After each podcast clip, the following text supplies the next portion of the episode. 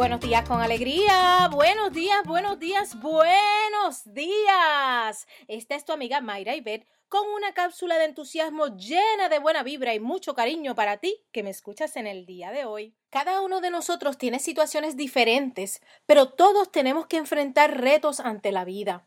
No hay que compararse con los demás, sino que reconocemos que todos tenemos que enfrentar la vida con lo que tenemos y como podemos. Entonces, no te afanes en mirar a, a, tu alrededor, busca en tu interior, porque cada uno de nosotros tenemos las herramientas y las habilidades para triunfar.